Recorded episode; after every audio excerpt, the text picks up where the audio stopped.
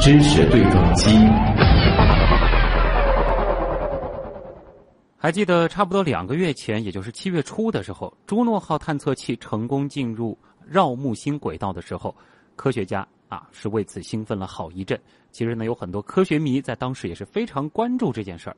而时隔将近两个月的时间，朱诺号终于是首次飞越近木点，并且是拍下了太阳系最大行星木星的高清写真。朱诺号呢是在二零一一年八月发射升空的，经过五年的太空飞行，终于成功进入到了绕木星轨道。那这五年间，朱诺号它究竟经历了些什么？这一路它是如何过去的？科学家又是如何将探测器发射到遥远的木星的呢？在距离木星最近的地方，朱诺号它又做了些什么？这些高清写真又有怎样的科学意义呢？接下来的时间，我们也和新闻实验室的老朋友、上海市天文学会的秘书长汤海明老师一起来聊一聊。汤老师，你好。哎，西东你好，听众好。嗯，因为隔了两个月了，可能有些朋友对这个朱诺号它究竟是干什么的有些陌生了。咱们先给大家来介绍一下这个朱诺号探测器啊，它具体是一个什么样的项目呢？呃，其实朱诺号它主要是对木星这个太阳系里最大的行星进行一些一系列的探测吧。嗯因为以前我们对这个木星的了解啊，大多数是基于我们地面上的天文望远镜对它进行一些观测，然后包括对它进行一些呃，就是呃测量吧，可以这样讲。那前期的话呢，其实早期也有另外一个探测器，这就是伽利略号曾经去到那到木星那边去过，嗯但是呢，就对它的了解也仅限于此，其他的探测器都没有说呃很靠近它或者是怎么样子。所以对对这个巨大的行星，其实很多科学家是怀着很强烈的好奇心的，哦就是说这个这个气态行星它到底是怎么样子的，它内部到底是什么样的结构？所以对于整个科学界来说，还有很多的谜是需要去解释出来的。啊，感觉上这个木星啊、块头那么大，它在这个夜空当中也非常的显眼。但其实人类对木星的了解并不是很多。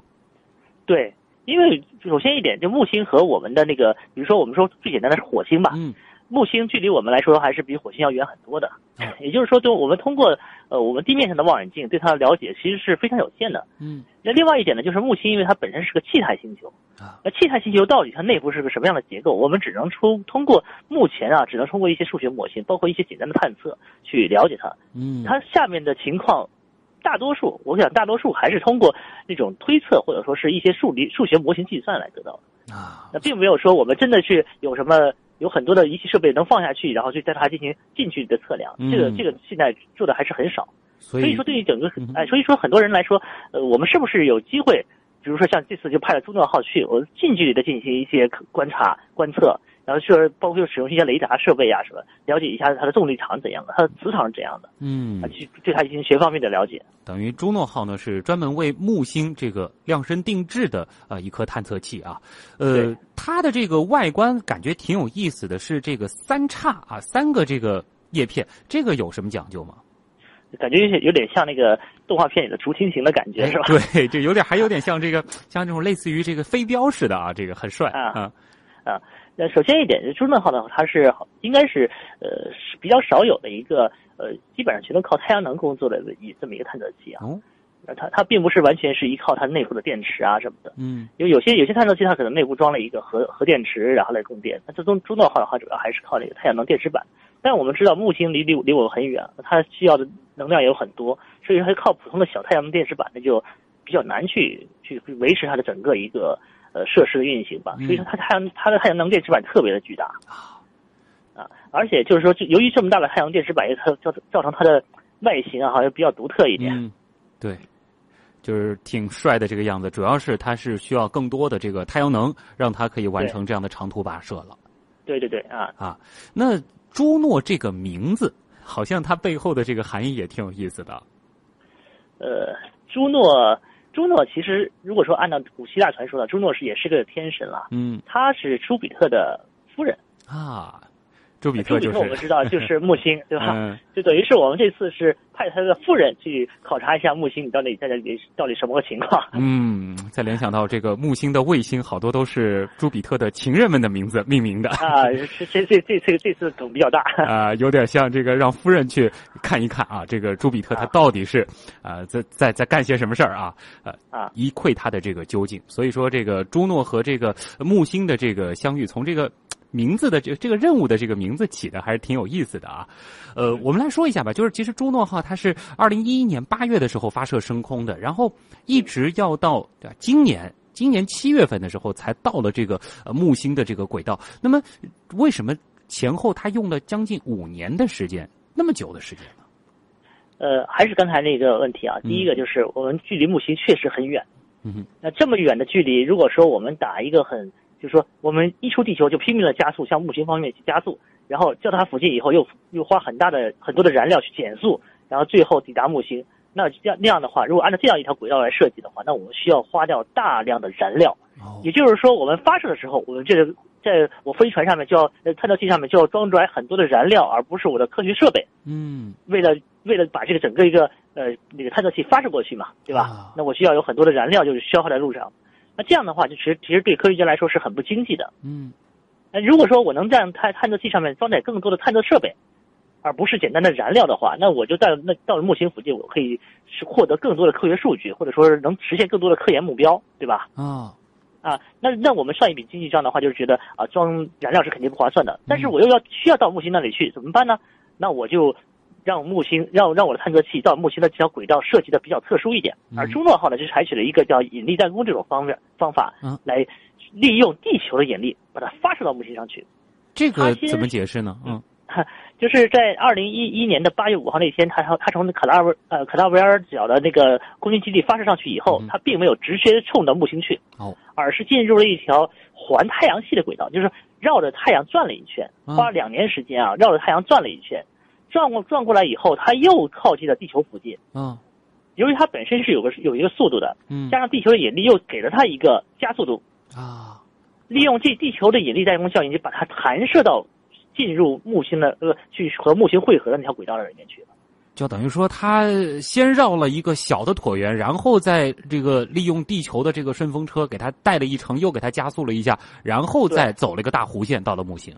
对，就好像就好像什么效应呢？就是嗯比如说，我们有一个同学在我身边跑过，嗯这时候我在背后啪推了他一把，啊，那他就可以获得一个更大的速度。像当然，他不一定是冲着我来，他可能是往更远的地方飞过去跑过去了，嗯对吧？？等于是我是地球作为这个推他的那只手，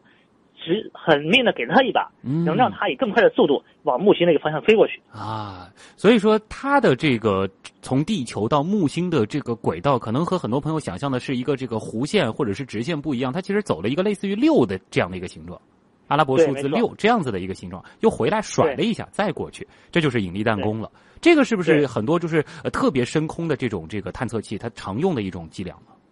也包括其实前面有几个深空探测器啊都是采用的这种类似的这种方式。啊嗯，那首先一点的话就是节约燃料，嗯就我可能我可能是发射的时候，我想啊，我既要实现这个科学目标，又要实现那个科学目标，我想实现的目标很多，嗯那我就是说，我这探测器上面装载的大多数应该是科学设备，而不是燃料，嗯。那这样的话，我怎么样飞过去呢？我又没有那么大的那么大的力气飞过去，这就是说，我就需要借助其他的行星，包括地球，包括呃，我记得火星也也也承担过类似的作用，包括嗯木星也承担过类似的作用。就是对说，这个探测器靠近它的时候，然后利用它的引力把它拉扯一下或者推一把，嗯你把它再甩到甩到太阳系更远的地方去。嗯，那么这一次呢，这个地球本身是成为了这个我们引力加速、这个引力弹弓的这个一个啊行星，然后使得这个对的朱诺号顺利的啊飞到了这个木星啊。呃您刚才其实提到了一个呃知识点，其实是挺有意思的，就是说，如果说我们正常呃这个直接去发射的话，这个减速本身它也是需要燃料的。那么朱诺号它是不需要这个过程的吗？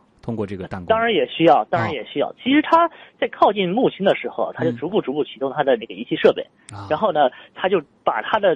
也也需要有个就是减速火箭要点燃，嗯然后这时候它再把它的速度降到原来的，比如说几分之一或者怎样的，嗯能够让它能够被木星的引力所捕获。啊，如果说它到那边没有减速的话，那接下来的话，他就接下来要做的一件事情就会被木星的引力再加速一下， 对，这可能就去对吧这个冥王星了啊，就跑远他就了。不知道那那就那就不知道会会飞到哪里去了。对，而我们之所以说它在那个什么，就是七月份的时候能够被木星所捕获，其实就在在这个时间点上，它就做了一个减速火箭的点燃，嗯，就等于是给它一个反向推力了啊，让它速度降下来，相对木星的速度降下来。降下来以后，然后木星说：“哎，那你来吧。”把它正好捕获到这个木星的环木星轨道上去了。对，因为木星的这个引力还是非常强的啊，那么它这个对降一点之后，就方便呃跟木星正式的这个结合在一块儿了啊。呃，其实我们刚才说的呢是听上去比较轻松的，但是木这个朱诺号它进入到木星轨道的背后呢，也可以说创造的是一系列不可思议的工程学奇迹。这里呢，我们也准备了一个资料片。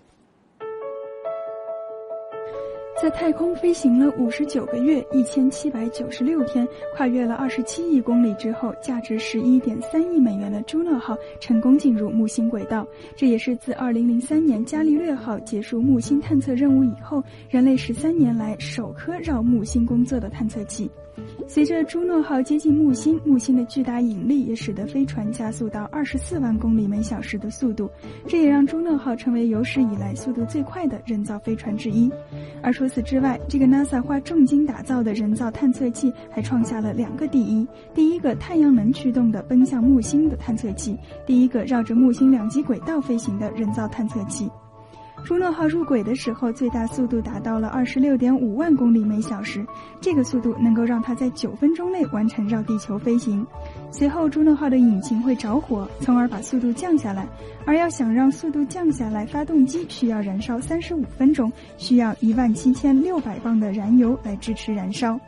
既要应对木星巨大的辐射量，还要承受高温，这对于朱诺号的外壳提出了挑战。NASA 选择的是一厘米厚的金属钛壳，总重量是一百八十千克，而朱诺号绝大部分科学仪器都在钛壳的保护之下，使其遭受的辐射强度减弱八百倍，达到电子器械可以承受的水平以下。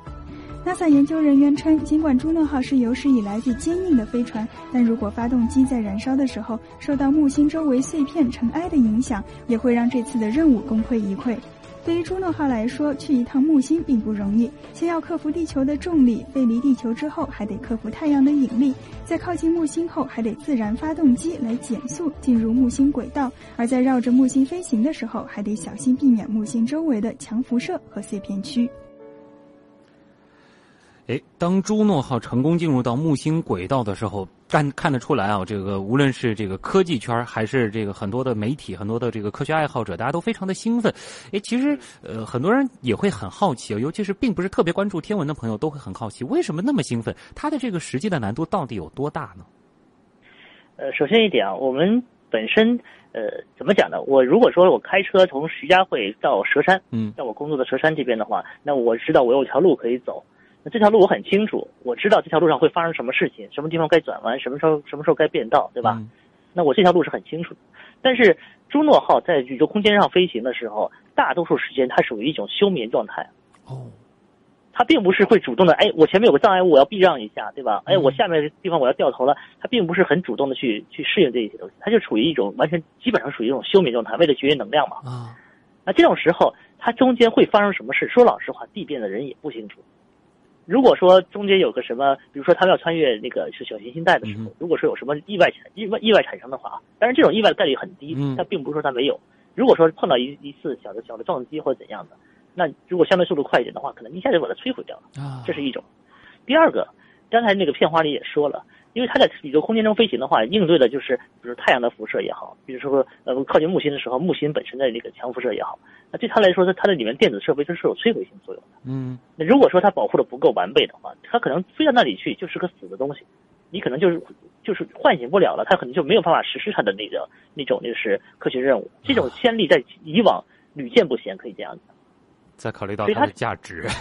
这个对对失败对对的代价真的是很大啊。这是非常大，而且你嗯想想看，我们已经花了五年的时间等待它唤醒，等待它能够进入木星的轨道。如果说那时候我们跟它联系不上的话，那是非常非常，呃，可以说可惜的一件事情。嗯再一个的话，就是我们要考虑一个还是个空间距离问题。嗯哼，木星和地球之间的距离，打个电话过去，它要五十几分钟，将近五十分钟吧，对差不多这个样子。将近四四十几分钟、五十分钟的时候，那边还能才能接到这个电话。嗯这个传输距离、通讯的速度是非常非常，就是通讯的这个延迟是非常非常严重的。对，在这种情况下的话，可能很多东西需要朱诺号自己内部所装载的软件去判断、去实施它的下一步工作。嗯，当然，这些软件可能都是在地面上要做一个调试好的。那对，在内地，它是不是能够正常的运行，或者说是是是不是有这种有有有不可抗拒的一一些不可预料的一些因素的干扰它？刚才也说了，我火箭点火，嗯燃烧三十几分钟，如果说周围的物质密度和我预想的不一样，或者怎样的话，就会影响它的制动效果。对，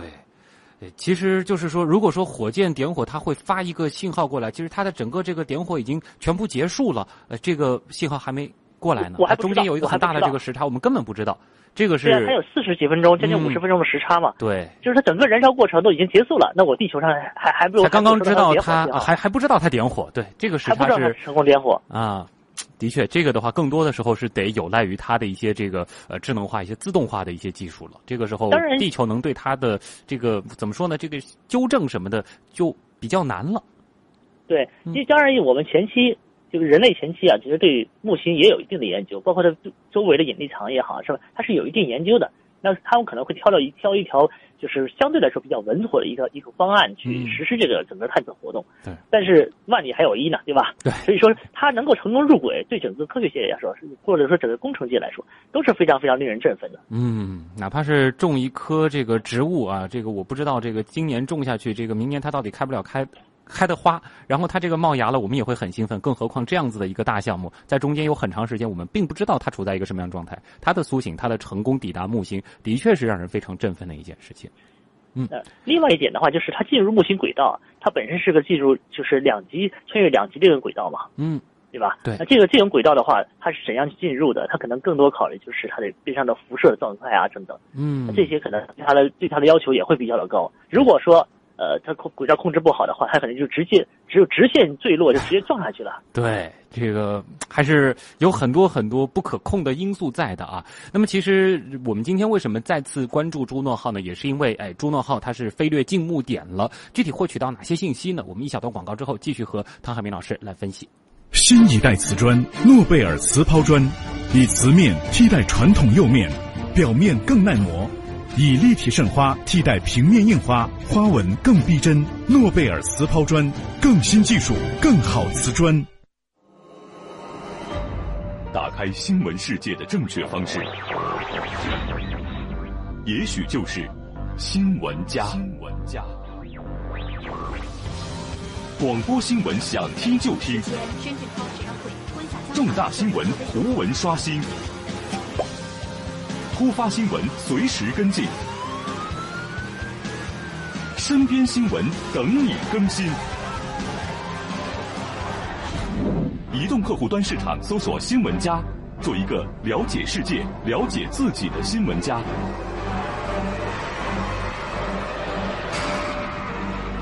新闻家，让让你看更多，让让你听更多。欢迎回来，这里是东广新闻台正在为您直播当中的新闻实验室，我是旭东。此刻在电话那头的是我们的老朋友，上海市天文学会秘书长汤海明老师。呃，汤老师呢，今天和大家一起来分享的是。朱诺号啊，因为它最近呢，哎，又传回了非常多的高清写真，而且就在不久之前，它是啊飞掠了近目点。哎，这一次朱诺号飞掠近目点，它获取到哪些信息呢？呃，我不知道有多少听众真的是使用天文望远镜看过木星啊。嗯，我不知道西东你看过没有？看过，看过，对也有感觉有没有感觉是木星是个胖胖的椭圆形的球，感对觉，是不呃是？这个哎反正挺挺美的吧？我觉得除了土星之外，它也算是这个可看性比较强的一颗行星。你会，我们现在之所以能看到是椭圆形的一个球，有嗯很大的一个原因，就是因为我们看到的它是它的赤道平面，啊，是它的赤道面，就是说它是赤道面冲着我们嗯，大多数的时候很难看到它的南北两极的全貌。哦而这次呢，朱诺号正好要飞越南北两极，所以它可以把南北两极非常高清的照片给我传回来，对，这就让我们有机会去了解一下，哎，像木星这样气态的大行星、超大行星，它的南极区是什么样子的？嗯这在以以往是这是很难拍摄得到，在地面上的用大型望远镜啊是很难拍摄到的，对哪怕有哈勃望远镜在空间，它能拍摄得到，还因为它是还是在我们地球轨道附没近嘛错，对吧？啊它，看的还是地球，还是木星的赤道赤道面的一些一些情况。嗯，两极的东西，它相对来说没有办法拍得那么清楚。所以而这次我们有个探测器过去，能够啊拍到两极，这是本身就是一个非常非常奇的呃是有趣的一个事情。对，大家能够看到的、检索到的这个有关木星的这个图片，通常来说都是这个一个圆的，然后上面是一道一道横横的这个带状的，它的这个啊，这可以说是它的这个各种各样的这个风暴系统。但是其实对呃两极它到底是怎么样的，在之前好像很难检索到类似的图片，这就是因为它本身的这个冲着我们的这个角度呃受到了一个限制。因为所以我嗯我们都是在一个黄都是在一个黄道面上嘛，嗯对吧？对，那在一个黄道面上的话，那我们在地球的黄道面和它的黄道面基本上也差不多。嗯呃那就我们能看到它的话，因为它本身的轨道倾角也是又不是特别大，那我对它两极我们就非常难看到。啊，这个如果说它的轨道倾角大的话，这个借助它的这个呃来回的这种摆动，我们还能够一窥它的真容。像木星的话就比较困难了。对对对，所以嗯这次中诺号选择这么一个我们讲是比较有趣的一个轨道哎，来飞行，你说不定就是给对我们一个呃看看它另外一就是两极区域它的特点的一个机会吧。嗯，其实朱诺号绕木星的这个轨道啊，我看了一下以后，我也是觉得挺特别的，因为它是走了一个这个偏旋率非常非常高的一个大椭圆，它为什么不离的这个木星再近一些？这样子转起来不是更稳定，能够拍更多的照片呢？还是受到技术的限制呢？呃，我想这是各种各样的这各种各样的一个情况都有吧，嗯因为我们还知道木星它有一个呃比较近的地方，它嗯等等离子波会会比较的强，哦那，这种就就是我们称之为就是辐射带的一个区域。嗯那如果说把一个呃探测器放到扔到它辐射带里面的话，它辐射带里面本身的一个温度会比较高，而且它啊本身的呃能能量也是比较强的。你的探测器能不能活着出来不好说。嗯。所以说，朱诺号它就会选择用这样子的一种轨道，就是每一次在比较危险的地方，就是少待一点时间，这样子也可以保证它更有效的进行一个观测啊。哎，这一次好像这个朱诺号，呃，它这个飞掠这个近木点的时候，我们也看到有一些照片，看到这个木星的这个两极啊，这个好像呃非常的这个亮，有类似于像这个是不是极光这样子的现象？